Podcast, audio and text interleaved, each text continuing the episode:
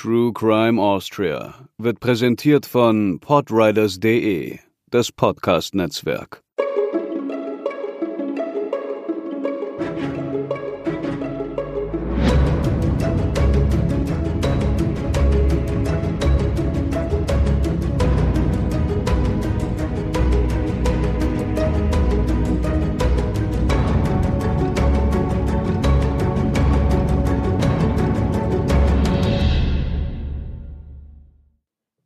Hallo und herzlich willkommen zur 29. Episode von True Crime Austria. Mein Name ist Katharina und mit mir meldet sich aus dem nahezu tropischen Wien auch Hubertus. Ich brauche heute ein bisschen länger. Mir ist so heiß, ich, ich krieg das alles nicht gebacken. Sag wenigstens Diese, Hallo. Diese aufgeladene Stadt. Hallo. Der Sommer hat uns voll in Beschlag, wie ihr hört, und vor lauter Hitze haben wir uns jetzt schon länger überlegt, was wir heute vorab besprechen könnten. Denn akut gibt es einfach mal nichts. das ist auch nett. Aber da kommt es uns zu Pass, dass Hubertus zufällig an einer Dokumentation zu einem unserer letzten Fälle arbeitet. Wobei so zufällig ist das gar nicht. Nachdem ich ja, wenn man so möchte, hauptberuflich im Moment sehr viel mit Fernsehen zu tun habe und wir dort auch eine True Crime Serie produzieren, liegt es natürlich sehr nahe, dass ich mich da bediene, widerrechtlich, wenn du so willst, an den Recherchen, die wir natürlich hier bei uns schon gemacht haben. Diebstahl, aber auf die Definition von Diebstahl und Raub kommen wir später noch zu sprechen. Da das kann ich schon mal ankündigen. Sprechen, ja. es war spannend, weil wir für die Dokumentation nochmal mit anderen Menschen oder mit mehr Menschen gesprochen haben, Interviews geführt haben, wie natürlich die Sichtweisen auf ein Geschehnis, auf einen Fall pro Seite variieren. Wir haben gesprochen mit dem, also meine beiden Kolleginnen und ich, mit dem Wilfried Zeipel zum Beispiel, also dem Museumsdirektor des Kunsthistorischen Museums. Dem damaligen. Dem damaligen. Und es war schön und spannend zu erfahren, wie er diese Zeit erlebt hat, wie ihn das auch mitgenommen hat, dass er von links, von rechts, von überall so torpediert wurde in den Medien und von der Politik über Jahre hinweg. Das war eine Zeit, die ihn sehr geprägt hat. Logischerweise nicht nur wegen dem Fall, sondern eben auch wegen seiner Position, die sehr öffentlich war und der Kritik an seiner Vorgehensweise.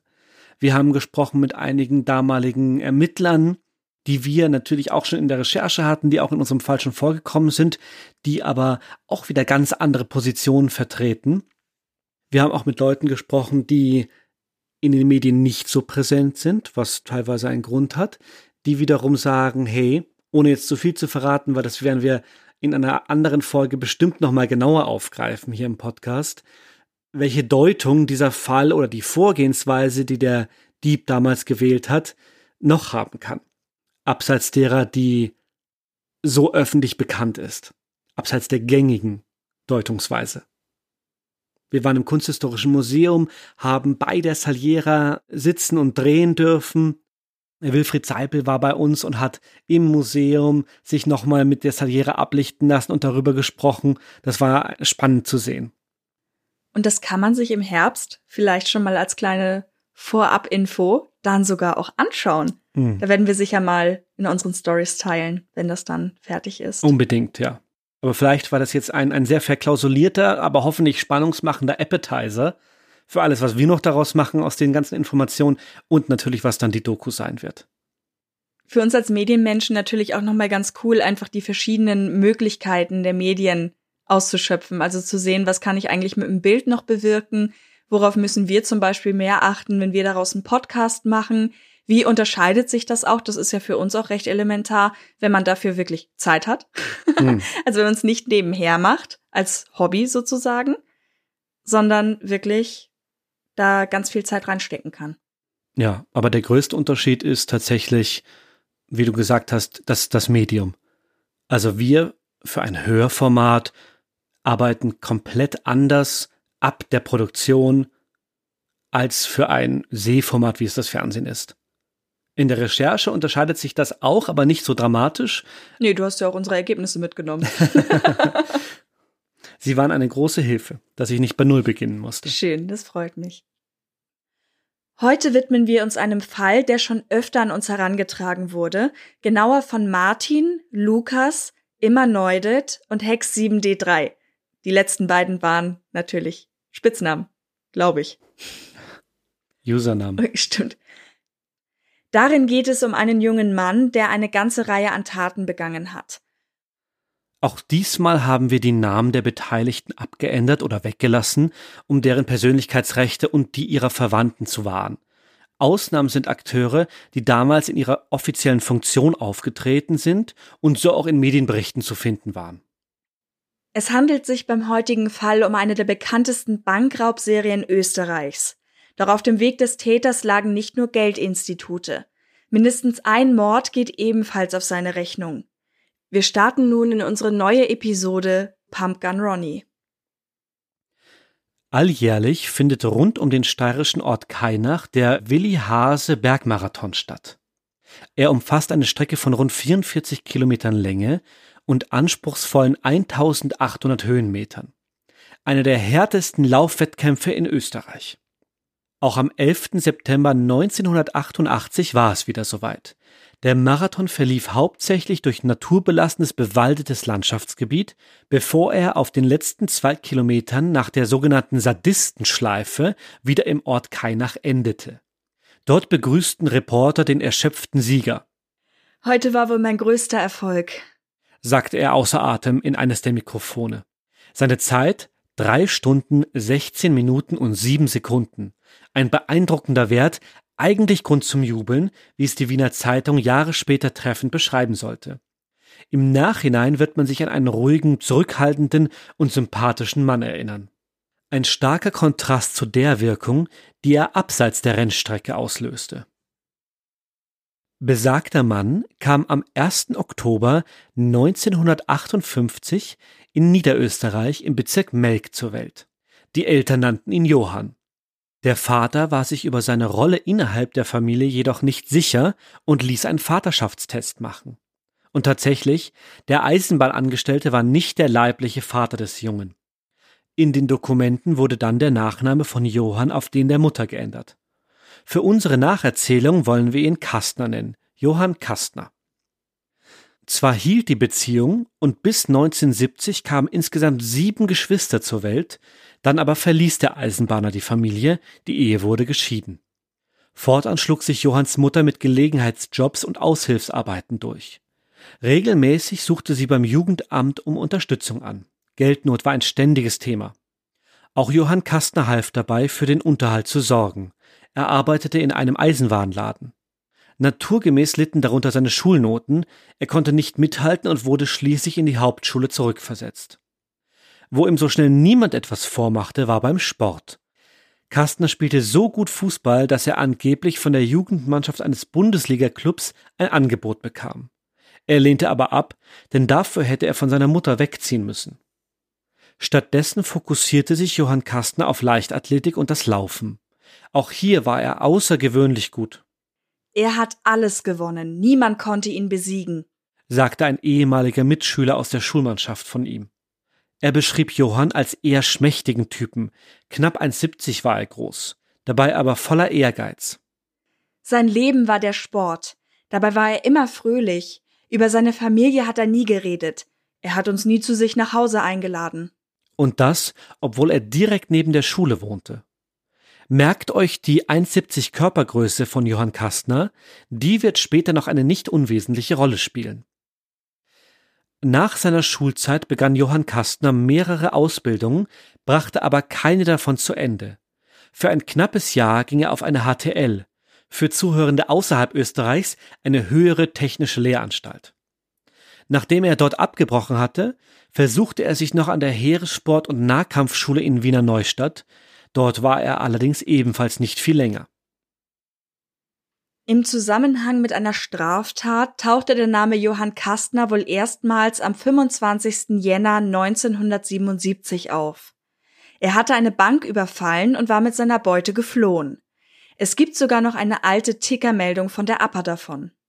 Ein Banküberfall, der sich heute kurz nach Mittag in der Volksbank in Pressbaum ereignete, fand eine rasche Aufklärung. Der Täter, der mit einer Beute von circa 70.000 Schilling das Weite gesucht hatte, wurde kurz darauf auf dem Wiener Westbahnhof von Kriminalbeamten festgenommen. Gegen 14 Uhr war Johann Kastner an den Schalter der Bank getreten. Dabei hatte er eine Sturmhaube auf und bedrohte die Bankangestellten mit einer Pistole. Er forderte, dass sie ihm das gesamte Geld herausgeben sollten. Mit seiner Beute floh er, umgerechnet wären es heute etwa 16.000 Euro. Wie immer nutzen wir für diese Umrechnungen übrigens den Währungsrechner der österreichischen Nationalbank. Für alle, die das interessiert, wir verlinken das in den Show Notes. Ungewöhnlich war, dass Kastner nicht mit einem Auto die Flucht ergriff, sondern sich zu Fuß auf und davon machte. Die Polizei vermutete, dass er so nicht weit kommen würde und sicher mit dem Zug nach Wien unterwegs sei. Eine Fahndung wurde eingeleitet und einige Polizeibeamte hielten am Wiener Westbahnhof Ausschau. Tatsächlich entdeckten sie Kastner, als sie den Zug aus Pressbaum durchsuchten. Er hatte sich in einer Toilette des Wagens versteckt. In den anschließenden Einvernahmen gestand Kastner den Raub. Er war damals 18 Jahre alt. Und noch mehr kam den Ermittlern dabei unter. Es war nicht die erste Straftat, die auf das Konto des jungen Mannes ging. Mehrere bisher unaufgeklärte Einbrüche in Niederösterreich und Wien aus dem letzten Sommer konnten ihm zugewiesen werden. Aus dem Polizeibericht ging ebenfalls hervor, dass sich Johann Kastner ab November wohl mehr und mehr auf Raubüberfälle spezialisiert hatte. Bei solchen Taten liegen einem direkt mehrere Worte auf der Zunge, die sich aber in ihrer rechtlichen Definition unterscheiden. Daher an dieser Stelle ein Exkurs dazu, der auch rückblickend gut zu unserer Saliera-Folge passt. Im österreichischen Recht wird zwischen Diebstahl, Einbruchsdiebstahl, räuberischem Diebstahl und Raub unterschieden. Und diese vier Delikte haben jeweils noch Abstufungen, die sich auf das Strafmaß auswirken. Zum Beispiel wird ein Einbruchsdiebstahl in eine Wohnstätte als schwerwiegender eingestuft als etwa in eine Lagerhalle, weil das für die Opfer potenziell viel belastender ist. Einbruchsdiebstahl liegt dann vor, wenn der Täter in ein Gebäude ein oder ein Behältnis aufbricht, zum Beispiel einen Tresor. Wer eine fremde bewegliche Sache einem anderen mit dem Vorsatz wegnimmt, sich oder einen Dritten unrechtmäßig zu bereichern, der begeht einen Diebstahl. Dabei ist auch wichtig, dass es einen nachweisbaren Vorsatz gibt. Wer etwa bei einem Theaterbesuch aus der Garderobe irrtümlich eine falsche Jacke mitnimmt, ist nicht automatisch ein Dieb. Wer die Jacke aber dann nicht zurückgibt, wenn er bemerkt, dass es eben die falsche ist, der macht sich der Unterschlagung schuldig. Ein schwerer Diebstahl liegt vor, wenn der Wert der Beute über 5000 Euro liegt. Dann beträgt das Strafmaß bis zu drei Jahre. Das gilt auch, wenn etwa während einer Feuersbrunst, Überschwemmung oder von einem hilflosen Opfer gestohlen wird. Ebenso, wenn das Diebesgut von einem Ort entwendet wird, der für religiöse Zwecke gedacht ist oder wenn es anerkannten wissenschaftlichen, volkskundlichen, künstlerischen oder geschichtlichen Wert hat oder Bestandteil der kritischen Infrastruktur ist. Der Diebstahl von Gegenständen mit einem Wert über 300.000 Euro hat eine Strafe von bis zu zehn Jahren zur Folge. Wenn ein Dieb auf frischer Tat ertappt wird und dann Gewalt anwendet oder jemanden bedroht, um die gestohlene Sache zu behalten, spricht man von räuberischem Diebstahl. Das Strafmaß reicht hier von sechs Monaten bis zu 15 Jahren. Je nachdem, ob es zu Verletzungen, dauerhaften Schäden oder sogar Todesfällen kommt. Ein Raub ist es, wenn von Beginn an mit Gewalt gegen eine Person oder durch die Androhung von Gewalt gegen Körper oder Leben agiert wird. Wer einen Raub als Mitglied einer kriminellen Vereinigung begeht oder wer einen Raub unter Verwendung einer Waffe verübt, ist mit Freiheitsstrafe bis zu 15 Jahren zu bestrafen. Das ist dann schwerer Raub. Also auf den Punkt gebracht, was ist der Unterschied zwischen Diebstahl und Raub? Bei einem Diebstahl nimmt der Täter dem Opfer eine bewegliche Sache weg, ohne dass der Täter gegen das Opfer Gewalt anwendet oder es bedroht. Bei einem räuberischen Diebstahl wird der Dieb vom Opfer bemerkt und der Täter wendet dann erst Gewalt an oder bedroht das Opfer, um die Sache zu behalten. Bei einem Raub nötigt der Täter das Opfer jedoch gleich zu Beginn mit einer Drohung oder mit Gewalt die Sache herauszugeben. Das war vielleicht jetzt etwas technisch, wir denken aber, es ist gar nicht schlecht, wenn wir so viele Delikte vor uns haben und ja auch immer wieder behandeln, dass wir euch und uns mal eine Definition an die Hand geben. Die Quelle dazu verlinken wir euch auch in den Show Notes. Vor allem nach Fällen wie dem Gasmann oder der Saliera, wo das ja auch Thema war, Hier noch einmal die Definition nachgeliefert. Wir kommen nun zur, wenn man so möchte, ersten Serie. Anfang November gab es dann nämlich gleich zwei Vorfälle. Am 2.11. raubte Kastner im Wiener Bezirk Meidling einer Frau auf offener Straße ihre Handtasche. Dabei erbeutete er etwa umgerechnet 220 Euro. Am 9.11. versuchte er im Bezirk Leopoldstadt eine Taxifahrerin zu überfallen. Er hatte sich zum Wiener Prater fahren und sie an einer entlegenen Stelle halten lassen, um sie dort mit einem Jagdmesser, einem sogenannten Hirschtöter, zu bedrohen. Sie reagierte jedoch geistesgegenwärtig, drückte einen Alarmknopf, öffnete die Autotür und ließ sich aus dem Wagen fallen. Johann Kastner ergriff daraufhin die Flucht. Auch ein Überfall in Melk am 19. Jänner ging auf das Konto von Kastner. Mit einem Stahlrohr schlug er dort einen Nachtwächter nieder, um die Schlüssel zu einem Supermarkt zu bekommen. Dabei wurde der 67-Jährige schwer verletzt. Zynischerweise hatte er die Schlüssel aber gar nicht bei sich, und so musste Johann Kastner auch hier ohne Beute flüchten. Bei den Einbrüchen legte er zunächst seinen Fokus auf Geschäfte, Wohnungen und das Aufbrechen von Autos. Schnell aber erweiterte er sein Spektrum. Er brach in die Finanzämter von St. Pölten, Melk und Amstetten ein. Insgesamt hatten ihm seine Raubzüge wohl eine Beute von über 100.000 Schilling, also etwa 23.000 Euro eingebracht. Im Juli 1977 verurteilte ihn ein Geschworenengericht für einen Bankraub und zwölf Einbrüche zu einer sechsjährigen Haftstrafe. Der Staatsanwaltschaft genügte das nicht. Sie ging in Berufung. Letztendlich musste Johann Kastner für acht Jahre hinter Gitter in der JVA Stein. Nur noch einmal zur Erinnerung, er war mit diesem Strafregister gerade 18 Jahre alt. Er litt ungewöhnlich stark unter der Haft sagte der damalige Anstaltsleiter Hofrat Karl Schreiner später der Wiener Zeitung. Sein Freiheitsdrang war nahezu pathologisch. Ein Trainingsanzug soll ein starkes Symbol für ihn gewesen sein. In Haft durfte er keinen tragen. Wenn man ihm den Trainingsanzug auszog, raubte man ihm sein Gesicht, man stahl ihm seine ganze Sicherheit, ohne Jogger konnte man beobachten, wie er zusehends weniger wurde. Die Chance auf eine vorzeitige Entlassung verspielte er sich selbst. Er hatte mehrere Fluchtversuche unternommen und musste die Strafe so in voller Höhe absitzen. Hierzu vielleicht noch ganz interessant zu wissen, die Flucht an sich führt nicht zu einer höheren Strafe. Flucht aus dem Gefängnis ist straffrei. Grund dafür ist der natürliche Drang zur Freiheit. Aber gibt es Begleittaten, zum Beispiel Gewaltanwendung, werden die natürlich in Betracht gezogen. 1982 verlegte man Johann Kastner in die JVA Graz-Karlau. Dort begann er über einen Fernkurs eine kaufmännische Ausbildung und konnte so verspätet doch noch eine Berufsausbildung abschließen. In dieser Zeit schrieb er anderen Mithäftlingen wohl auch Briefe. Darin berichtete er von Gewaltfantasien, von seinem Freiheitsdrang und der Bereitschaft zu töten. 1984 kam Johann Kastner aus dem Gefängnis. Er zog nach Wien-Simmering. In dieser Zeit begegnete er einer alten Freundin aus seiner Jugend wieder, der sechs Jahre älteren Christina Gürtler. Auch ihren Namen haben wir geändert. Sie hatte zuvor bereits einen Mann, wohl eine sehr unglückliche Beziehung, in der sie geschlagen wurde. Sie arbeitete als Einkäuferin für ein renommiertes Wiener Hotel und engagierte sich dort im Betriebsrat. Ihre bodenständige Art gab Kastner ein Stück Stabilität. Mit dieser Stütze schien er seine zweite Chance gut nutzen zu können. Kastner zog in ihre Zwei-Zimmer-Wohnung in Wien-Donaustadt. Er bekam eine Anstellung als Lagerarbeiter und belegte im September 1984 nebenbei auch einen einjährigen Wifi-Kurs in St. Pölten, um sich als Schlosser ausbilden zu lassen. Das WIFI, also Wirtschaftsförderungsinstitut, gehört zur Wirtschaftskammer Wien und ist die größte österreichische Fortbildungsstätte für Erwachsene. In seiner Freizeit trainierte Kastner. Im Jogginganzug lief er im Wiener Prater seine Runden. Ebenso in den Donauauen und im Wienerwald.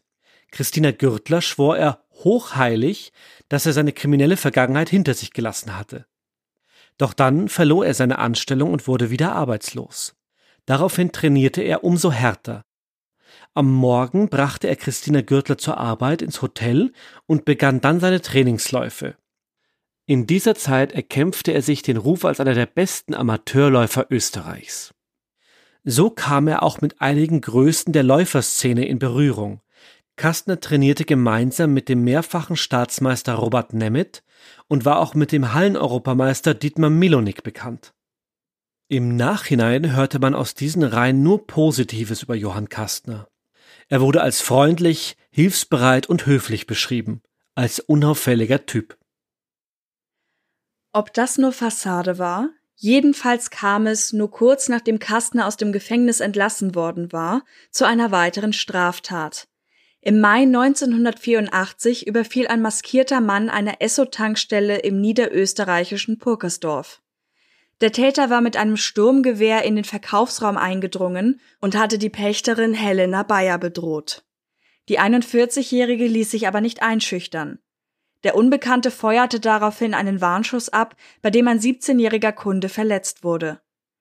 Als sich Helena Bayer noch immer weigerte, dem Täter Geld zu geben und stattdessen zum Telefonhörer griff, schoss er auf sie.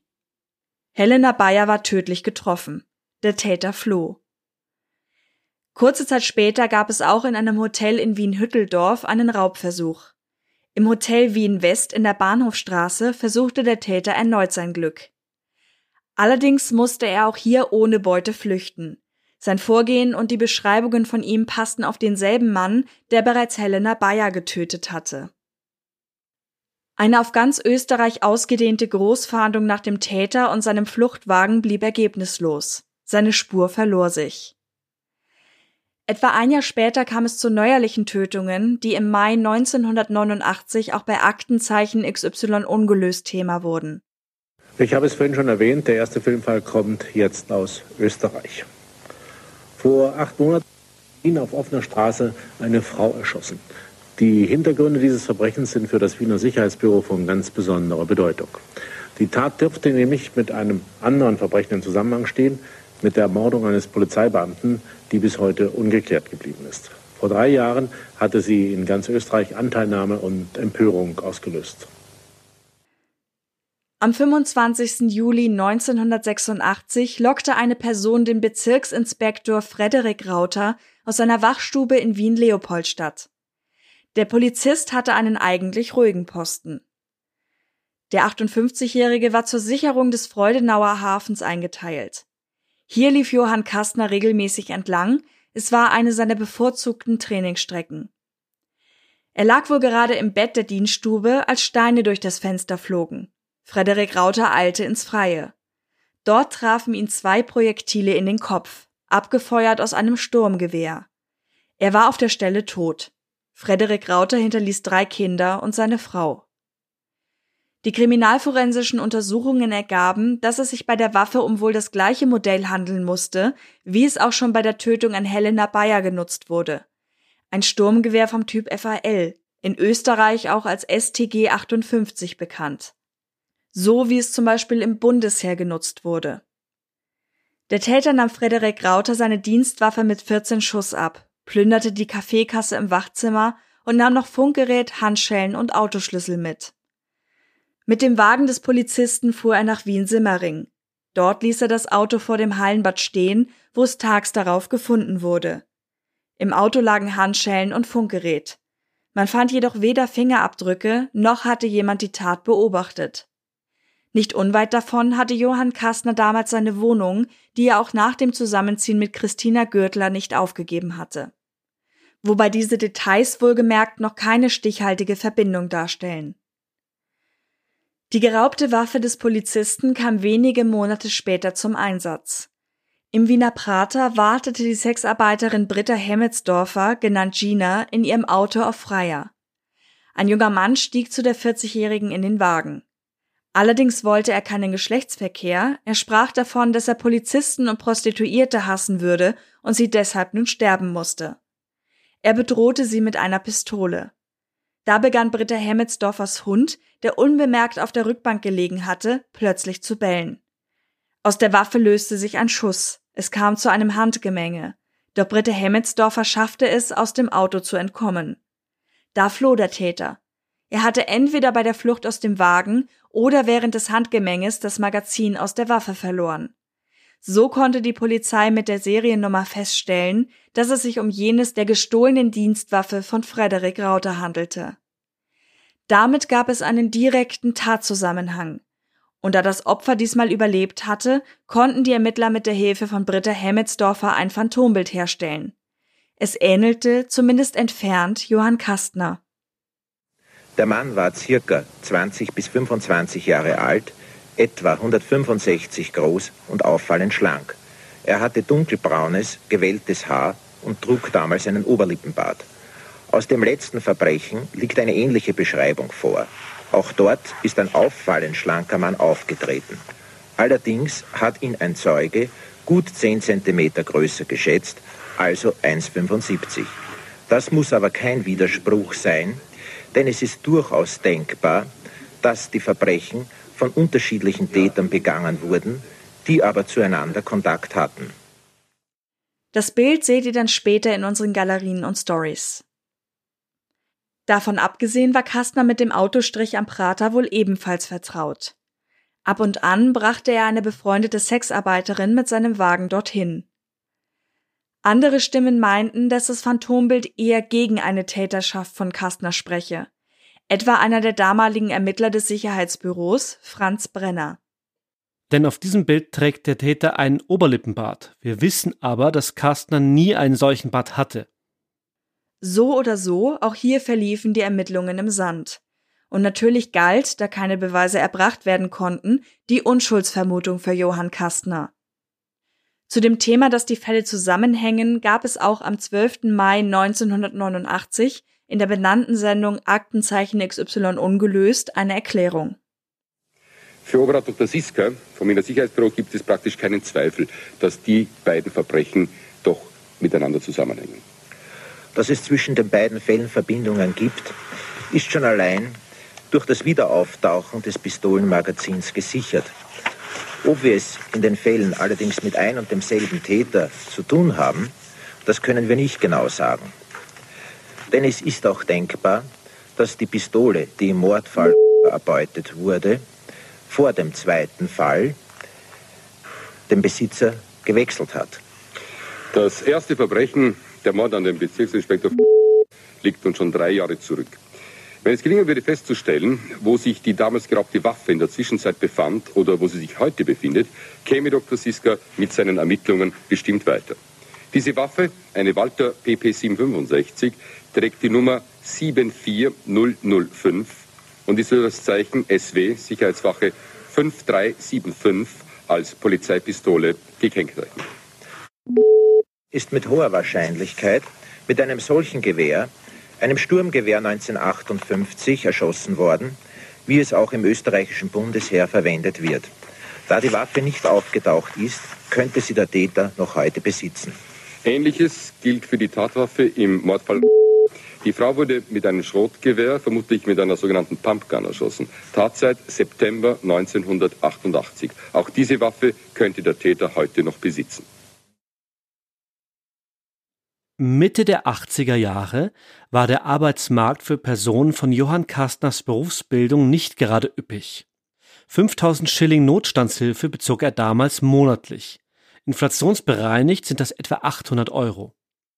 Wohl nicht zuletzt deswegen hatte er sich zu dem Umschulungskurs in St. Pölten angemeldet, trotzdem er sich mit dem Lehrpersonal nicht vertrug. Der bereits benannte Schlosserkurs.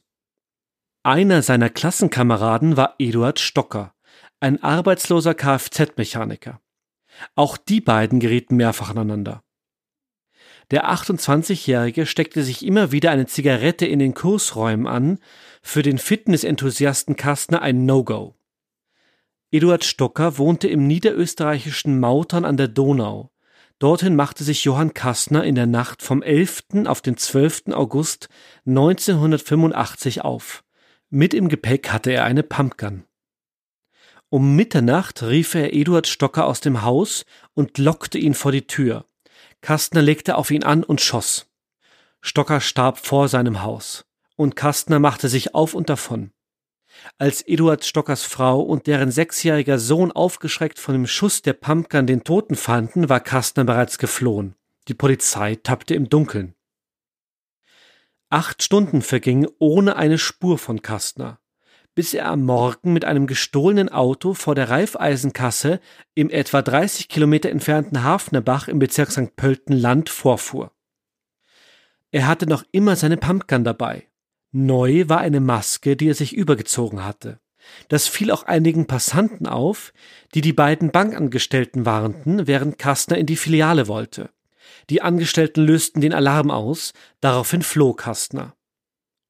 Zum Vorfall mit Eduard Stocker sagte der Leiter der Kriminalabteilung Niederösterreich, Franz Polzer, Es gab im Umfeld des Opfers niemanden, der ein Motiv für die Tat gehabt hätte.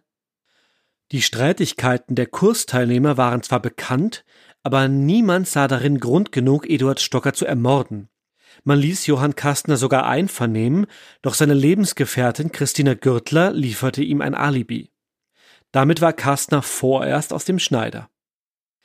Er ließ es ab da wohl ruhig angehen, zumindest hörte man nun bis in den Herbst 1987, also über zwei Jahre lang nichts von ihm. Was ihn zu den folgenden Taten trieb, darüber können wir nur spekulieren. Fakt ist, er beging einen neuen Banküberfall. Von nun an ging Kastner immer nach demselben Muster vor. Er stahl ein Auto und fuhr damit zu einer Bank. Bevor er in den Schalterraum ging, zog er sich eine Faschingsmaske über. Dafür wählte er das Modell des damaligen US-Präsidenten Ronald Reagan. Das in Verbindung mit seiner Tatwaffe, der Pumpgun, machte ihn, aller Kriminalität zum Trotz, zu einer ikonischen Gangstererscheinung. Fotos dazu findet ihr dann auch später in unseren Social Media Stories und Galerien. In einem Text- und Kritik-Sonderband zu Kriminalgeschichten gibt es eine genauere Beschreibung von ihm.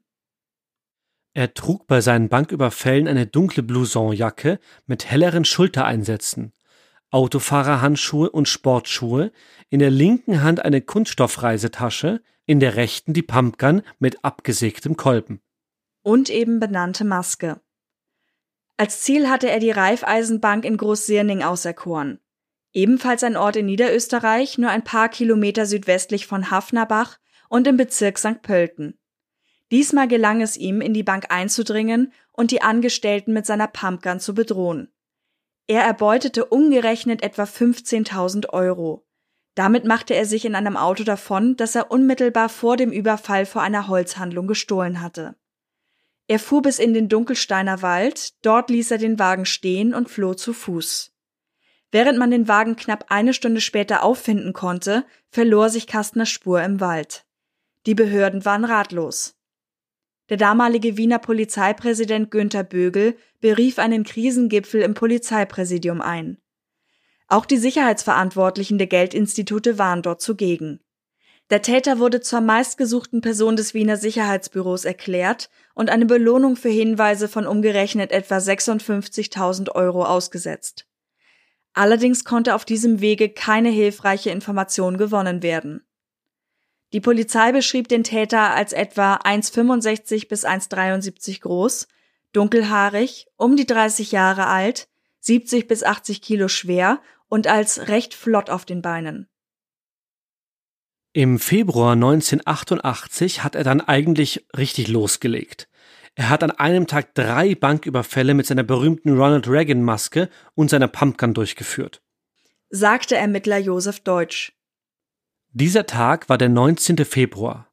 Mit der Maske und der Pumpgun ausgestattet tauchte Kastner am Morgen gegen 8 Uhr vor einer Bankfiliale des Kreditanstalt Bankvereins an der Simmeringer Hauptstraße in Wien auf. Etwa eineinhalb Stunden davor hatte er sich an einer Trafik in Schwächert seinen Fluchtwagen für die Tat geklaut. Er drohte auch hier bei den Bankangestellten und kam so an 1,2 Millionen Schilling. Dabei wurde er zum ersten Mal von einer Überwachungskamera gefilmt. Nun gab es zumindest über die Augenzeugenberichte hinaus Beweismaterial für die Ermittler. Was den Überfall freilich nicht mehr verhinderte. Kastner entkam und fuhr mit dem geklauten Wagen aus Wien hinaus Richtung St. Pölten. In Kirchstetten machte er um 16.30 Uhr vor der Volksbank Halt. Auch hier stürmte er zu den Schaltern und verlangte Geld. Mit 330.000 Schilling machte er sich davon, nur um eine halbe Stunde später im Ort Markersdorf in eine Sparkassenfiliale einzufallen. Auch hier bekam er rund 300.000 Schilling in die Hände. Die Polizei hatte inzwischen eine Großfahndung ausgelöst. Sie patrouillierte in der Gegend, die Straßen wurden überwacht und auch ein Hubschrauber kam zum Einsatz, ohne Erfolg. Nach dem Überfall in Markersdorf verschwand der Täter ohne jede weitere Spur. Seine Beute belief sich nach diesem einen Tag auf insgesamt rund 1,8 Millionen Schilling, heute etwa 272.000 Euro. Er hat in Wien in den Morgenstunden begonnen, ein Geldinstitut überfallen und relativ hohe Beute gemacht. Trotzdem hat er am Nachmittag wieder im Raum St. Pölten ein Geldinstitut überfallen, ebenfalls Beute gemacht und keine halbe Stunde später, die Alarmfahndung ist gerade erst für die erste Geschichte in Niederösterreich im Anlaufen gewesen, hat er in einer benachbarten Ortschaft wieder in einem Geldinstitut zugeschlagen. Sagte Josef Deutsch. Ab dem 21. März war er dann erneut auf Beutefang. Zunächst musste in Wien eine Länderbankfiliale in der Krottenbachstraße dran glauben. Kastner entkam mit etwa zwei Millionen Schilling. Am folgenden Tag fiel er in der Gärtnerbank ein, die lag ebenfalls in der Simmeringer Hauptstraße in Wien, wo er in dieser Serie ja schon einmal zugeschlagen hatte. Schließlich war auch eine Bank in der Dornbacher Straße sein Ziel. So erbeutete er jeweils eine Million Schilling. Sein Raubzug zog sich nun bereits über zwei Tage. Bei seinen Überfällen kam ihm die vergleichsweise geringe Sicherung der Banken zugute. Sicherheitspersonal war damals die Ausnahme. Ebenso gab es noch nicht die heutigen Standards, wie etwa Färbkapseln, die zwischen Geldbündeln platziert werden und beim unsachgemäßen Handling explodieren. Dabei den Dieb mit schwer abwaschbarer Farbe vollspritzen und so leicht identifizierbar machen. Diese Technik, die ihr vielleicht aus Heist-Movies, also ganz platt übersetzt Raubüberfallfilm kennt, war damals noch in der Testphase und funktionierte nicht zuverlässig. Inzwischen war er landesweit in den Medien. Alles überschlug sich mit Meldungen und Spekulationen rund um den Mann mit der Pumpgun und der Ronald Reagan Maske. Schnell war auch ein Spitzname gefunden. Pumpgun Ronnie. Als Stützpunkt nutzte Kastner seine alte Wohnung. Dort deponierte er die Ausrüstung für die Überfälle, Maske und Pumpgun. So konnte er sein Scheinleben gegenüber seiner Freundin Christina Gürtler aufrechterhalten. Zumindest vorerst. Denn natürlich drängt sich dennoch die Frage auf, ob sich Johann Kastners Machenschaften wirklich vollständig verheimlichen lassen konnten. Immerhin war sein Lebenswandel nicht gerade alltäglich. Lauftraining, Marathonwettbewerbe, daneben die Jobschwierigkeiten, insgesamt vier Jahre arbeitslos und dennoch offenbar keine Geldsorgen. Im Gegenteil. Wie passte das zusammen? Er und seine Partnerin lebten sehr sparsam, weswegen in ihrem Umfeld niemand Verdacht schöpfte erinnerte sich auch Ernst Geiger, der ehemalige Leiter des Wiener Sicherheitsbüros.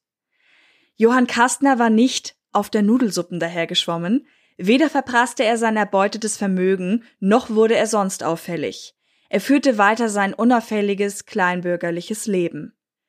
Nur für sportmedizinische Untersuchungen gab er wohl Geld aus. Von mehreren Zehntausend Schilling ist die Rede, also wohl ein mittlerer fünfstelliger Eurobetrag. Der Plan war womöglich, sich ein ausreichendes Depot anzulegen, um dann irgendwann von den abgeworfenen Zinsen leben zu können. Das klingt aus heutiger Sicht total abstrus, aber man konnte tatsächlich einmal Zinsen für Erspartes bekommen. Dennoch muss Christina Gürtler irgendwann ein Verdacht aufgekommen sein. Wie, da können wir uns nur auf ihre Aussage berufen. Ihrer Darstellung nach bat sie ihn, mit den Raubzügen aufzuhören. Die ikonische Reagan-Maske und die Pumpgun warf er angeblich in die Donau. Beides ist bis heute nicht gefunden worden. Demnach müsste sie nach dem letzten Banküberfall Ende März von der Täterschaft ihres Lebensgefährten erfahren haben. Jedenfalls hörten damit die Überfälle ebenso unvermittelt auf, wie sie begonnen hatten. Rund sechs Millionen Schilling hatte er insgesamt erbeutet. In diesem Fall wurde sie zur Mitwisserin. Und nicht nur das, sie half ihrem Freund auch beim Anlegen und Verwalten des erbeuteten Geldes. Den Großteil der Beute verteilte sie aus Sparbüchern und als Wertpapiere bei Banken in Österreich, der Schweiz und Deutschland. Insgesamt bei zwölf verschiedenen Instituten. Dann aber kam es noch einmal zu einer Gewalttat. Ende September 1988. Ebenfalls involviert eine Pumpgun. Erinnert euch an die Reihe ungelöster Überfälle und die Sexarbeiterin Britta Hemmetsdorfer. Sie wurde in besagter Nacht mit einer Pumpgun angeschossen. Sie schaffte es zwar, sich zu einem Autofahrer zu schleppen, doch der Täter verfolgte sie und tötete sie vor dem Zeugen durch einen Schuss in den Hinterkopf. Erkannt wurde er dabei nicht. Vom Täter fehlte jede Spur. Ins Visier der Polizei geriet Kastner nun ebenfalls wieder im Herbst 1988, genauer am 2. November-Freitag. Jedoch nicht wegen der Banküberfälle. Es war der Mord an Eduard Stocker, der die Ermittler erneut auf seine Spur brachte. Polizeibeamte der niederösterreichischen Sicherheitsdirektion hatten Kastner nochmals zu dem Mordfall befragt. Angeblich hatten Hinweise aus Kremser Zuhälterkreisen sie dazu gebracht, den Fall wieder aufzurollen. Bei den ersten Einvernahmen waren einige unstimmige Details offen geblieben, die man nun genauer unter die Lupe nahm. Unter anderem wohl, dass ihm damals Mutter und Freundin ein Alibi geliefert hatten, die Mutter dann aber sagte, sie hätte sich wohl geirrt. Und wie konnte sich der Arbeitslose etwa einen neuen Wagen, einen Nissan Prärie, Urlaubsreisen und eine teure Zahnbehandlung in München wohl für Christina Gürtler leisten? Allein das Auto hatte wohl einen Kaufpreis von 230.000 Schilling.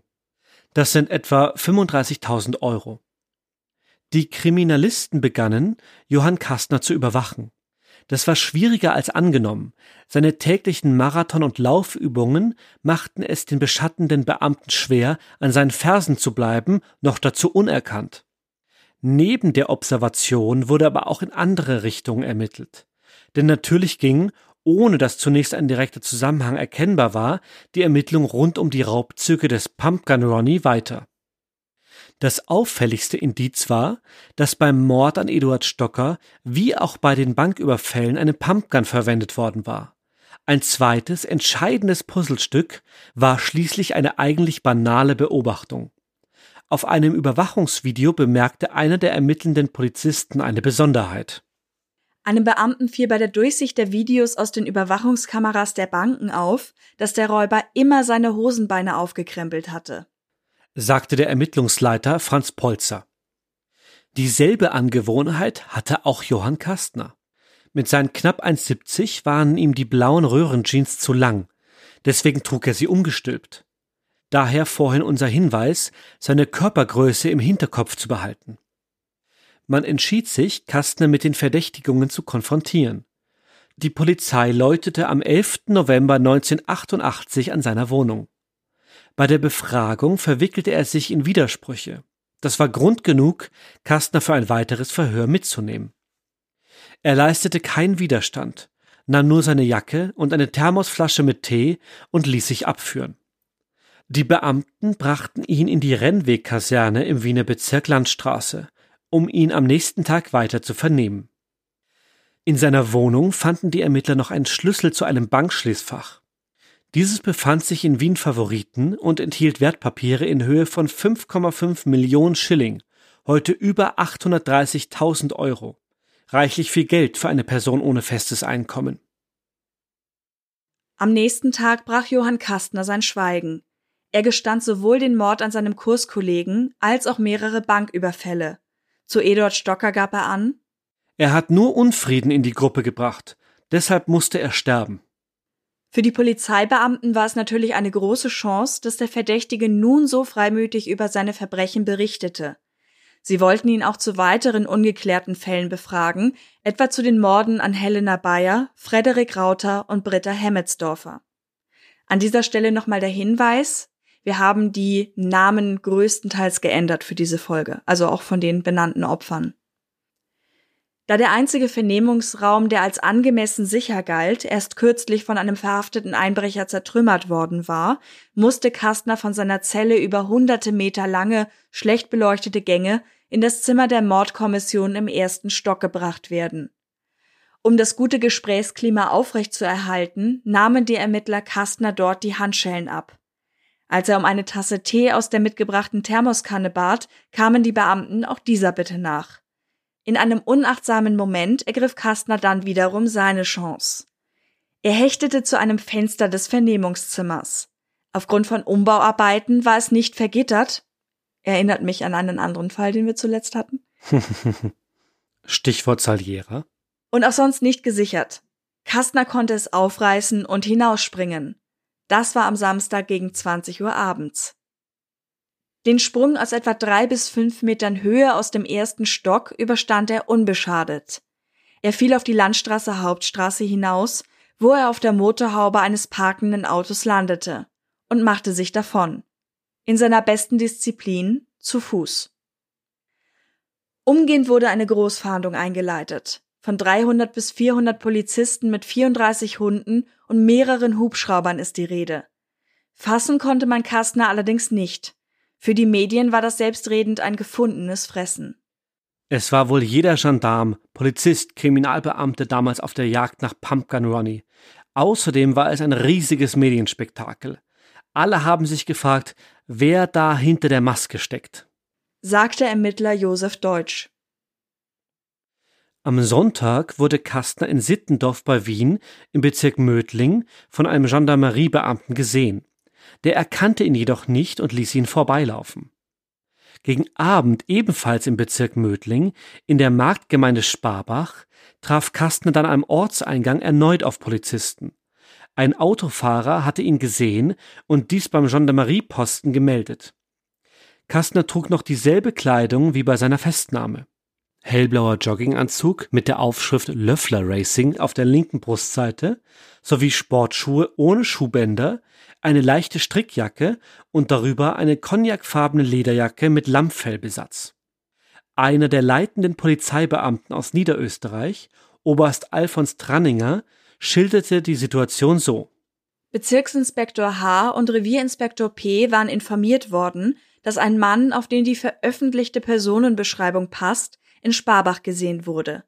Die Beamten stiegen daraufhin nicht in den Dienstwagen, sondern in ihren Privat-Pkw. Sie handelten gut und initiativ und fuhren los. Nachdem sie den Verdächtigen zunächst beobachtet hatten, drehten sie um und fuhren ihm entgegen. Als sie nur mehr wenige Meter entfernt waren, sprangen die Gendarmen mit gezückten Waffen aus dem Wagen und überwältigten den Mann. Kastner konnte sich nicht ausweisen, sagte ihnen dann einen falschen Namen und beteuerte, er würde im Gasthof in Sparbach wohnen. Daraufhin wollten die Beamten mit dem Verdächtigen zu dem genannten Lokal fahren, dann ging alles blitzschnell. Kastner tat erst so, als würde er tatsächlich ins Auto steigen wollen. Plötzlich riss er sich los und schlug einem der Beamten die Pistole aus der Hand. Er schaffte es, sie an sich zu reißen. Dabei handelte es sich um eine Waffe vom Kaliber 9 mm. Der entwaffnete Gendarm stand in der Schusslinie seines Kollegen, so dass dieser nicht auf Kastner schießen konnte. Der floh über einen Acker in Richtung Autobahn. Nun war er bewaffnet. 13 Schuss Munition befanden sich im Magazin der Pistole. Der Mann war von einem ungewöhnlichen Freiheitsdrang besessen. Er wirkt nie unsympathisch, aber wenn er nur die geringste Chance auf Flucht sieht, brennen bei ihm alle Sicherungen durch. Und weil er intelligent ist, ist er in dieser Situation brandgefährlich, sagte Hofrat Karl Schreiner, ehemaliger Leiter der Strafanstalt Stein. Am Montagabend gegen 18 Uhr kam Marita Berger nach Hause. Das war im niederösterreichischen Ort Gaden. Sie war gerade dabei, ihr Auto in der Garage zu parken, als ihr von hinten eine Pistole angesetzt wurde. Es war Johann Kastner, der der 55-Jährigen aufgelauert hatte. Er verlangte die Autoschlüssel und befahl Marita Berger, sich hinten in den Kofferraum zu legen. Offenbar hatte er vor, sie als Geisel zu nehmen. In diesen Augenblicken kam, zufällig, eine Straßenpatrouille vorbei, die in Garden nach Kastner suchte.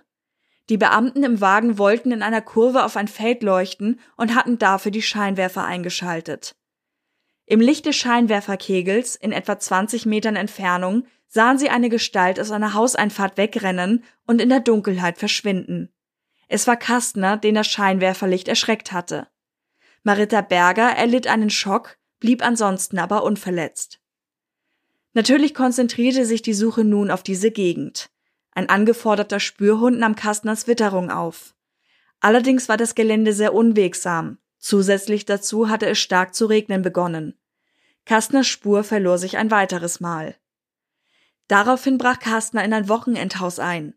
Er konnte sich ungestört mit neuer Kleidung eindecken, nahm sich eine neue Jeans, eine Weste und bediente sich an den Vorräten. Am 15. November 1988, dem vierten Tag der Flucht, Um 14.15 Uhr erlebte Rudolf Schneider in seinem Garten in Maria Enzersdorf die gefährlichsten Minuten seines Lebens.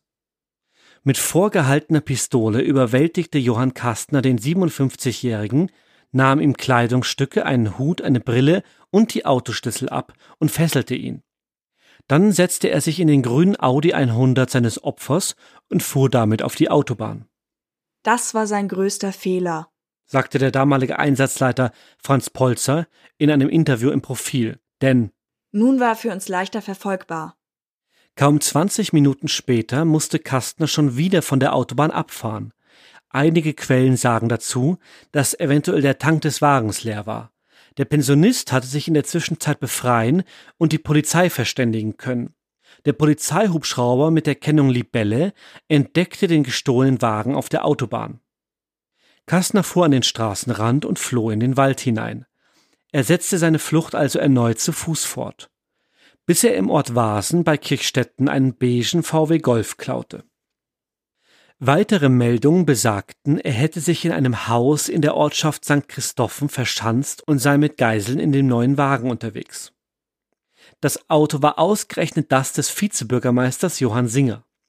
Der Pensionist, ein ehemaliger ÖBB-Angestellter, kam gegen 15.10 Uhr aus seiner Scheune und bemerkte, dass sein Auto weg war. Damit fuhr Kastner auf die Westautobahn. Ich habe Bauarbeiter gefragt, wo denn mein Wagen ist. Sie haben mir gesagt, ich wäre doch gerade weggefahren.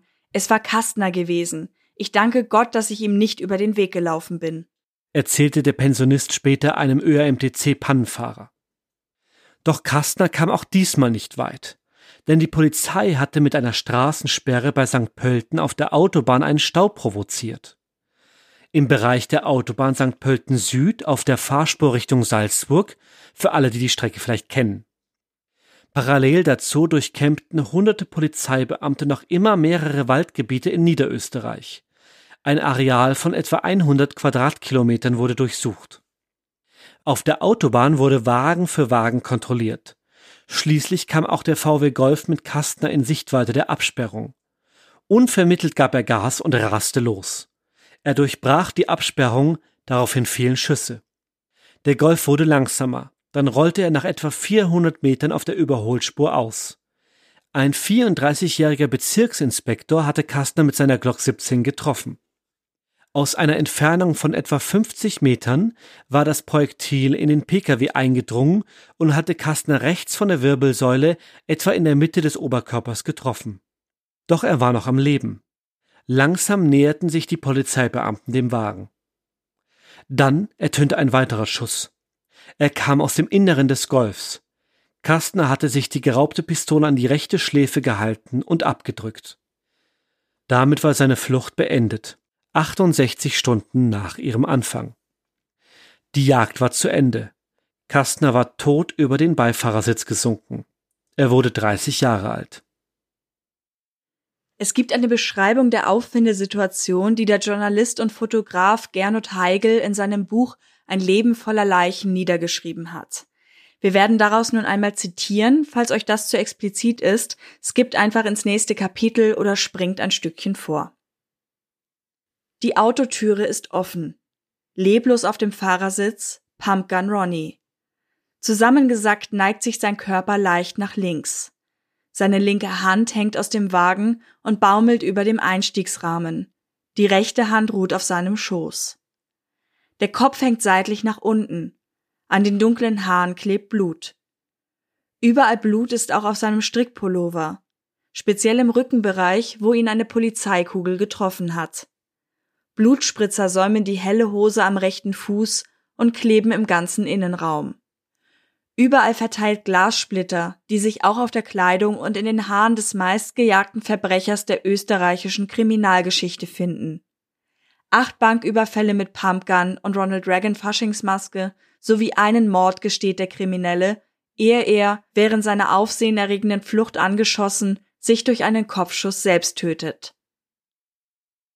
Nach Kastners Selbstmord begann die Aufarbeitung seiner Taten. Sein Leichnam wurde obduziert, es stand außer Frage, dass es der von ihm abgegebene Schuss war, der ihn getötet hatte. Das Projektil fand man im Metallrahmen der Fahrertür des geklauten Golfs. Dasjenige aus der Waffe des Polizisten fand man im Fußraum. Es hatte Kofferraumdeckel, Rückbank und Fahrersitz durchschlagen und dann Kastners Körper durchbohrt, dabei sein Herz an zwei Stellen verletzt und war dann am Armaturenbrett abgeprallt, wie es im Obduktionsbericht heißt. Ob dieser Schuss allein zum Tod von Johann Kastner geführt hätte, wäre vermutlich davon abhängig gewesen, wie rasch es zu ärztlicher Hilfe für ihn gekommen wäre. Ein Gerichtsmediziner soll gesagt haben, innerhalb der nächsten zwei Minuten, nachdem er sich selbst das Leben genommen hatte. Üblicherweise wurde bei Selbstmorden keine Obduktion angeordnet. In diesem Fall aber wollte man jegliche Zweifel ausräumen, dass einer der Polizisten Kastner in den Kopf geschossen hatte. Das war in dem Fall auch deshalb nicht unwichtig, weil die Art, wie das Ganze vonstatten gegangen ist, wir hatten schon mal das Wort ikonisch benutzt in dem Zusammenhang, auch irgendwie Leute beeindruckt hat. Und wenn die Öffentlichkeit dann auf Seiten der Täter oder Täterinnen ist, dann ist man natürlich irgendwie auch parallel automatisch gegen die Polizei. Das heißt, wenn man sich dann für ihn aussprechen möchte, liegt die Behauptung nahe, dass man sagt, der Polizist hat ihn erschossen.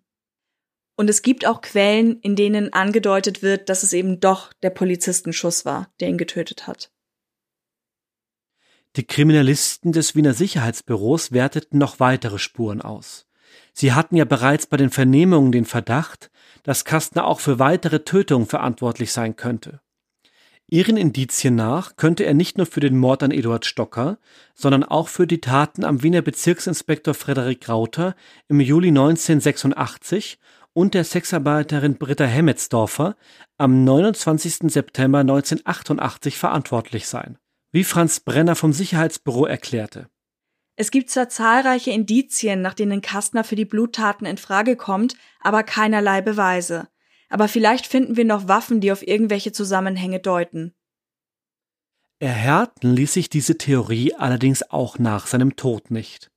Ernst Geiger, der ehemalige Leiter der kriminalpolizeilichen Abteilung, meinte dazu etwa Möglicherweise könnte man die Morde noch einmal mit einem Cold Case Verfahren aufrollen, doch es scheint unrealistisch, dass sich dabei neue Hinweise auf den oder die Täter ergeben würden.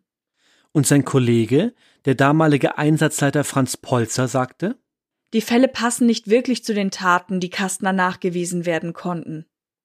Bis heute gilt Johann Kastner als Verdächtiger in den drei ungeklärten Mordfällen. 1998, zwölf Jahre nach Kastners Tod, wurde beim Rasenmähen in einer verwilderten Wiese unweit des Freudenauer Hafens, wo Frederik Rauter ermordet wurde, ein Sturmgewehr gefunden. Das Gewehr lag bei einem Transformator. Es war die gleiche Marke wie dasjenige, mit dem er getötet worden war. Die Jahre hatten es stark verrosten lassen, trotzdem es in Tuch eingeschlagen war. Nun erhoffte man sich Rückschlüsse darauf, ob es wirklich die Tatwaffe war. Ironischerweise war Kastner ja gerade zu dem Zeitpunkt, als die Befragung zu diesen Taten hätten beginnen sollen, aus dem Verhörzimmer geflohen. So konnten diese Verbrechen bis heute nicht aufgeklärt werden. Es gilt also nach wie vor die Unschuldsvermutung für Johann Kastner. Auch Kastners Lebensgefährtin Christina Gürtler wurde einvernommen. Der Verdacht war, dass sie sich der Mittäterschaft oder zumindest Mitwisserschaft schuldig gemacht und Kastner mit falschen Alibis gedeckt hatte. Nun war sie in Untersuchungshaft genommen worden. Schließlich wurde sie angeklagt. Der Vorwurf Mitwisserschaft und Hehlerei. Sie sollte 5,5 Millionen Schilling von Kastners erbeutetem Geld in Form von Wertpapieren, Sparbüchern und Versicherungen angelegt haben. Vor Gericht gab sie unter vielen Tränen an, von den Überfällen aus einer Aktenzeichen XY ungelöst Folge im Fernsehen erfahren zu haben. Da hatte sie Johann Kastner erkannt und ihn gefragt, Hansi, warst du das? Zuvor hatte er ihr seine Geldmittel mit Lottogewinnen erklärt. Er spielte wohl wöchentlich. In einer anderen Version erkannte sie auf einem der Fahndungsfotos Kastners Sporttasche wieder und sprach ihn darauf an. Ihre Darstellung überzeugte das Gericht zunächst nicht und die Boulevardmedien machten aus ihr Ronnys Finanzberaterin. Sie war zeichnungsberechtigt für das Beutegelddepot und hatte das geraubte Geld teilweise bei den gleichen Banken wieder anlegen lassen. Am Ende bekam sie eine zweijährige bedingte Haftstrafe. Als dieser Zeitraum verstrichen war, eröffnete sie in der Nähe von Wien ein Gasthaus. Noch eine Information zu den Waffen. Was wurde aus der Pumpgun? Kastners Waffe blieb verschwunden. Pumpguns erlebten in Österreich Anfang der 90er Jahre aber einen regelrechten Boom. Angefacht wurde der Trend durch die damals noch nicht notwendige Registrierung, die Möglichkeit des Ankaufs ohne Waffenschein, den ausgesprochen günstigen Preis ab gerade mal 3000 Schilling, das wären heute etwa 400 Euro, und den aufflammenden Jugoslawienkrieg. Eine hohe Anzahl dieser Waffen wurde wohl in Nachbarländer gebracht. Außerdem waren die Waffen ab 18 Jahren frei erhältlich. Ab 1996 verbot der Gesetzgeber schließlich den Erwerb und den Besitz der Vorderschaft Repetierflinten und forderte Besitzer zur Abgabe oder Registrierung auf. Denn gleichzeitig wurde die Registrierungs- und Waffenbesitzkartenpflicht für halbautomatische Flinten eingeführt. Pumpguns werden in Paragraph 17 des Waffengesetzes als Waffen der Kategorie A, also verbotene Waffen und Kriegsmaterial gehandelt. Genau heißt es in Paragraph 17 Absatz 1 Verboten sind der Erwerb, die Einfuhr, der Besitz, das Überlassen und das Führen von Flinten, also Schrotgewehren, mit Vorderschaft-Repetiersystem, also Pumpguns. Da fallen natürlich noch einige andere drunter, aber in Punkt 4 sind es eben genau die Pumpguns. Dies hat auch noch in der neueren Fassung des Gesetzes mit Inkrafttreten nach Änderungen im Jahr 2019 Bestand. Allerdings, und das ist irgendwie auch wenig überraschend, man nimmt an, dass es eine hohe Dunkelziffer von Waffen gibt, die nach diesen neuen Regelungen nicht registriert oder abgegeben wurden. So kam es etwa 2005 zu einem Verbrechen mit einer eigentlich illegalen Waffe, eben einer Pumpgun. Einer Schätzung des ORF aus demselben Jahr zufolge könnten damals immer noch um die 60.000 Pumpguns im Umlauf gewesen sein. In besagtem Fall ließ sich zum Beispiel nicht ermitteln, woher der Täter die Waffe hatte. In einem Forum haben wir gelesen, dass es damals zum Beispiel so war, dass immer nur der Erstbesitzer im Waffenbuch stand. Wenn der also die Waffe weitergab und das irgendwie nicht ordentlich geführt wurde oder man sich einfach keine Mühe machte, das überhaupt mal nachzutragen, konnte das schon nicht mehr nachvollzogen werden. Altbesitz blieb wohl erlaubt, Vererben aber zum Beispiel war nicht möglich. Der Fall Pumpgun Ronnie soll mit der Gesetzesänderung aber nicht direkt zu tun haben. Auch nach seinem Tod geriet Johann Kastner nicht in Vergessenheit. Der Autor Martin Prinz verarbeitete die Geschehnisse rund um Pumpkin Ronny in seinem Roman Der Räuber.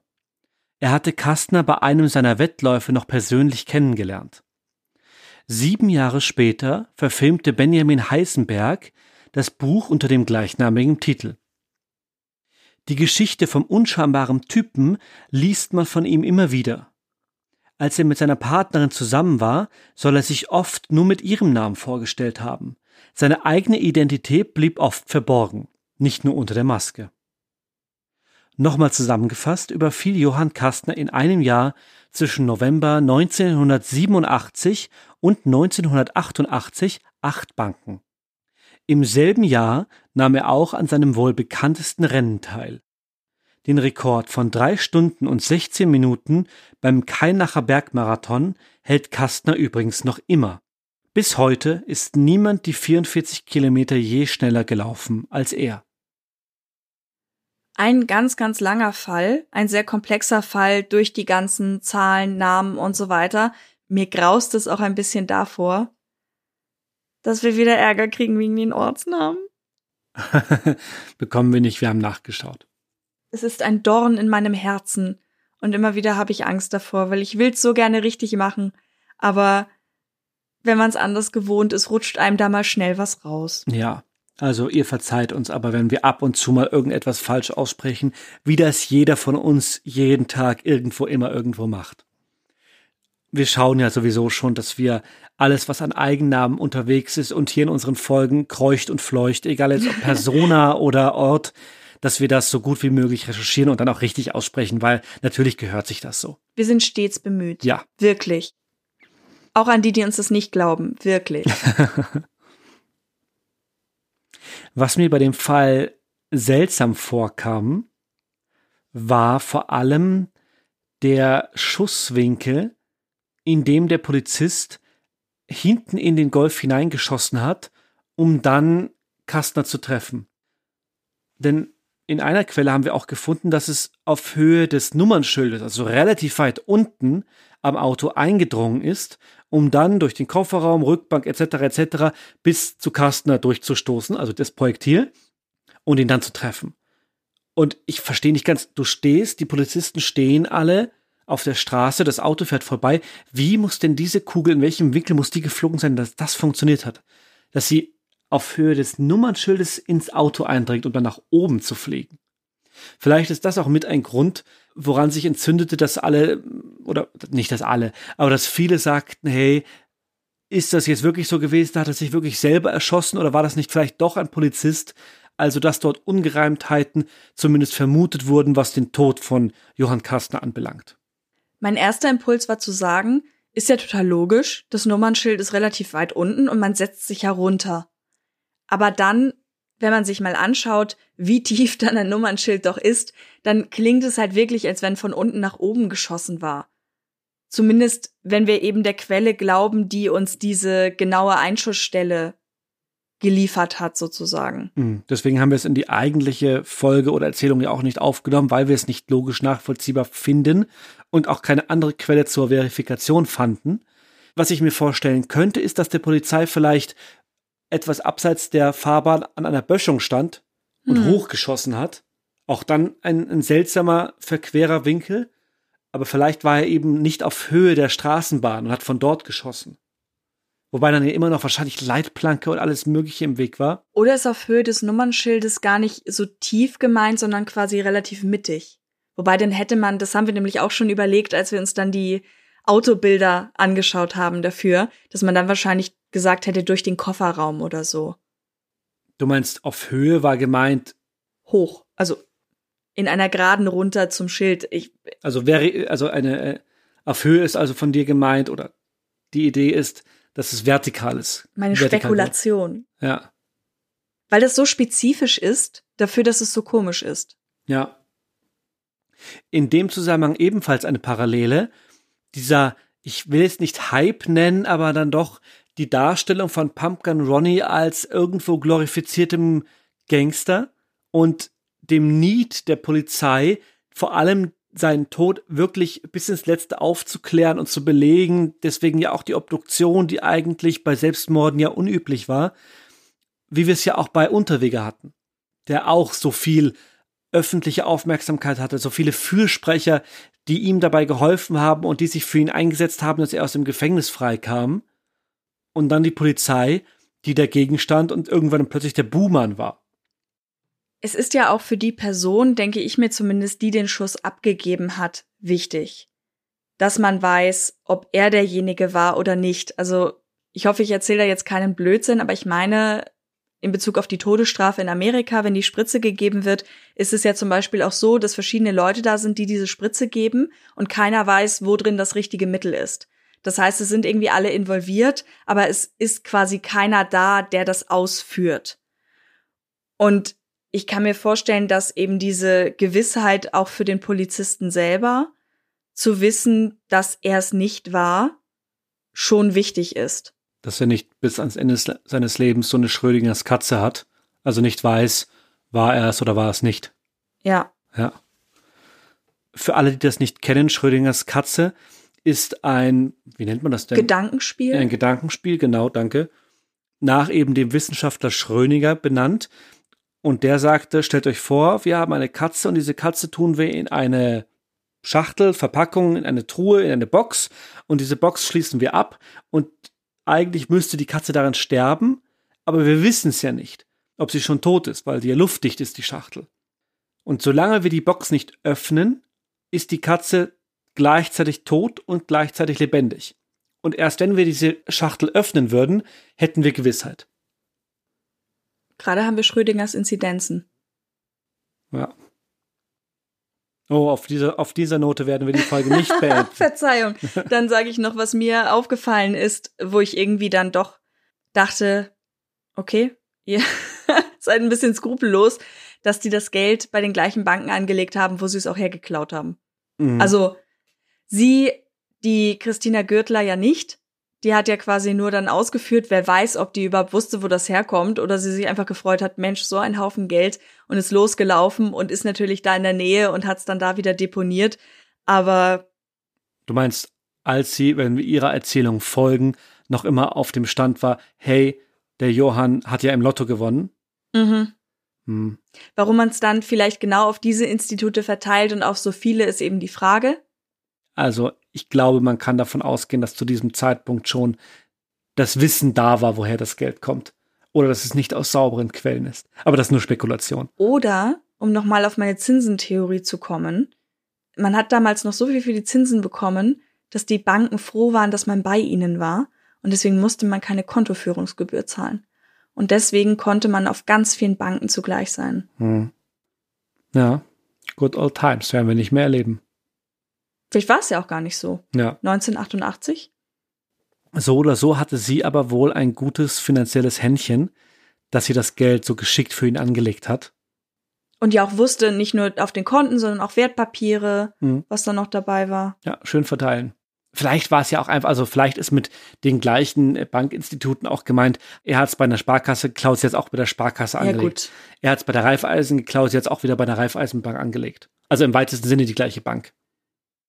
Zu den Überfällen habe ich auch noch gedacht, das läuft ja heute auch ein bisschen anders. Also nicht der Überfall einfach an sich, sondern ist es nicht so, dass Banken heutzutage gar nicht mehr so viel über so viel Geld verfügen können, gerade um sowas einzudämmen? Also dass die gar nicht so viel in der Bank vorrätig haben, dass sich das lohnt? Das ist eine gute Frage. Genau weiß ich das nicht.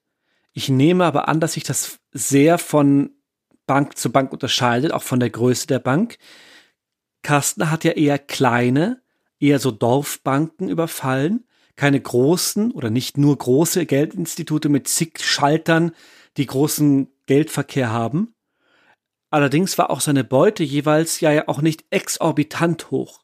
Na, eine Nicht- Million Schilling ist schon was, oder? Naja, aber es sind jetzt auch keine Millionen Euro, die er da rausgetragen hat. Also jetzt im Vergleich zu unserem Hollywood-Bild von Banküberfällen, wo es immer darum geht, hey, wie können wir diese schiere Summe von 500 Millionen in Dollarschein irgendwo transportieren? Ja, gut. Das ist ja nicht so. Er hatte ja, also sein, sein Raubgut hat ja auch immer in diese Sporttasche gepasst. große Sporttasche. Große Sporttasche, aber eben auch keine absurden Summen. Hm. Aber das habe ich irgendwie im Kopf. Das immer nach dem Motto irgendwo dran steht, versuchen Sie es erst gar nicht. Wir haben eh keinen Weg zum Tresor oder wir haben eh keine Verfügung über das Geld. Ja. Das haben ja auch schon die Experten mehrfach gesagt, dass die Sicherheitsstandards heute einfach andere sind. Hm. Das macht leider Banküberfälle nicht unmöglich. Ich habe jetzt im Kopf in Deutschland die noch herumlaufenden ehemaligen RAF-Mitglieder, die bis zuletzt immer noch Banken überfallen haben. Das haben wir immer wieder, auch in Österreich. Aber ich nehme an, dass es sehr viel schwerer geworden ist. Zum Glück. Dann machen wir wie gewohnt noch schnell Social Media zum Abschluss. Ihr findet uns auf Instagram und Facebook. Ich muss gerade stocken, weil sonst sage ich mal Facebook und Instagram. Als True Crime Austria und bei Twitter als True Crime AT. Und wenn ihr uns per Mail kontaktieren möchtet, dann schreibt uns doch an hinweise at truecrimeaustria.at. Zu diesem Part gehören auch immer die Support-Plattformen. Da haben wir im Angebot Patreon und Steady. Da könnt ihr euch über unsere Shownotes ein Bild verschaffen, welches Support-Level es gibt und uns dort unterstützen. Dies ist aber auch über die dritte Option, nämlich direkt PayPal möglich. Zum Abschluss haben wir noch eine besonders frohe Kunde. Und zwar ein Shoutout an den Oliver. Oliver ist nämlich Patron für uns und zwar als Sherlocks ganzer Stolz, also tatsächlich das höchste Support-Level, das wir bei uns auf den Support-Plattformen haben. Und dafür möchten wir natürlich ganz herzlich Danke sagen. Vielen Dank. Dankeschön. Ich hoffe inständig, dass ihr es alle angenehm warm habt, wenn ihr das hier auch im Sommer hört, während wir diese Folge aufnehmen. Und nicht wie Katharina und ich hier in Wien halbgar in der Wohnung sitzend, weil wir müssen natürlich für die Aufnahme Ventilator und Co. und alles an störenden, ansonsten aber so schön erfrischenden Luftfächelaktivitäten unterbinden. Das heißt, wir sitzen hier in einer Trockensauna. Eigentlich müsste ich Hubertus für die Aufnahmen in so ein kleines Kinderplanschbecken setzen, damit das hier überhaupt richtig, oh, das wäre super. Das wäre gar nicht schlecht, ja. vorangeht. Aber ich würde ich würd nur rumpütschern und dann äh, wird man auch wieder nichts aufnehmen können. Und jetzt dürft ihr zum Ende noch alle raten, was Pütschern heißt. Pütschern war sehr norddeutsch, oder? Das ist ein Standardwort, das ich dann mal Kollegen und Kolleginnen erzähle, wenn die mal ein paar norddeutsche Worte hören wollen. Planschen. Planschen, Pütschern. Pütschern ist Planschen. Im Wasser herumspritzen. Sicher. Was ist denn für dich Pütschern? Pütschern ist was verschütten. Ach so, ich dachte, Pütschern ist immer ein bisschen, so ein bisschen herumpitschern. Wenn man was verschüttet, kleckert sozusagen. Und Pütschern ist auch so vor sich hin tun, vor sich hin werkeln, nicht zu Potte kommen, also nicht hinne machen. Das ist das zweite von Pütschern. Aber da wir über Hubertus und den Pool gesprochen haben, ging es natürlich um das Verschütten eher. Mhm. Und das Aber ist übrigens auch der Grund, weswegen er keinen Pool in der Wohnung hat. Ach, das wäre so gut. So, gehabt euch wohl und schaltet also gerne auch beim nächsten Mal wieder ein. Bis zum nächsten Mal. Tschüss. Tschüss.